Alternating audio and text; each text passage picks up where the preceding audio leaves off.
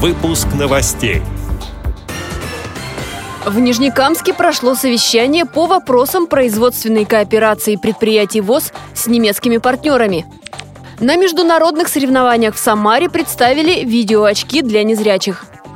В Астраханской библиотеке проходит выставка детских рисунков по сказкам и легендам народов региона. Далее об этом подробнее в студии Анастасия Худякова. Здравствуйте! В Нижнекамске на производственной площадке российского подразделения немецкой компании «Претл» состоялось совещание с участием руководства и директоров шести предприятий Всероссийского общества слепых. Об этом сообщает пресс-служба ВОЗ. Компания производит автопровода и кабели, которые используются предприятиями Всероссийского общества слепых. Кроме того, там собирают жгуты автопроводов и поставляют их на КАМАЗ – на совещании подвели итоги первого года достигнутых ранее договоренностей по закупкам автопроводов. Стороны рассмотрели также возможности расширения кооперированных связей по производству жгутов. Был рассмотрен вопрос и о расширении сотрудничества в области инженерии и конструкторских разработок.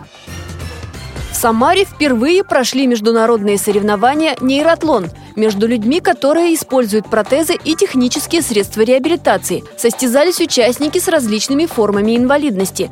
Среди незрячих на ринг вышли четыре кибератлета.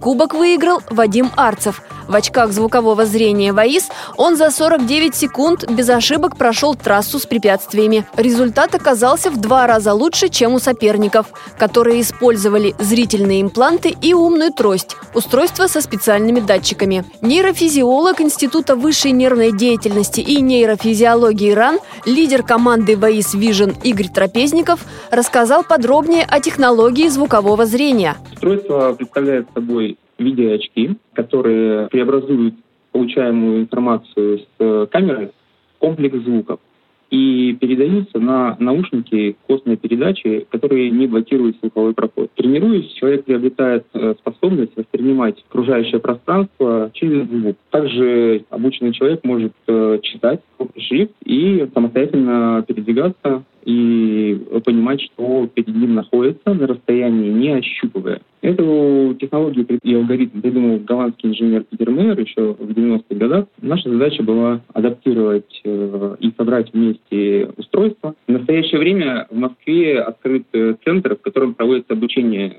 слепых технологий звукового зрения. Также возможно выездное а, обучение. Можно подать заявку на нашем сайте, либо позвонить по телефону плюс 7 925 301 07 07 и записаться в группу по обучению звуковому зрению. Об этой технологии авторы расскажут на фестивале нейропластичности в Москве.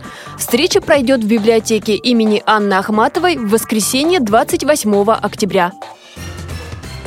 В Астраханской библиотеке для инвалидов по зрению в рамках месяца белой трости проходит много мероприятий. Одно из них – выставка творчества детей с ограничением по зрению. Она знакомит с рисунками юных талантов. Конкурс проводится по сказкам и легендам народов Астраханской области и приурочен к 460-летию города. В течение года дети изучали сказки и легенды народов региона. Теперь с их творчеством могут ознакомиться все желающие. Работы выполнены в различных техниках. В завершении месяца белой трости 15 ноября при проведении детского конкурса на лучшего чтеца по системе Брайля наградят победителей. Эти и другие новости вы можете найти на сайте Радиовоз.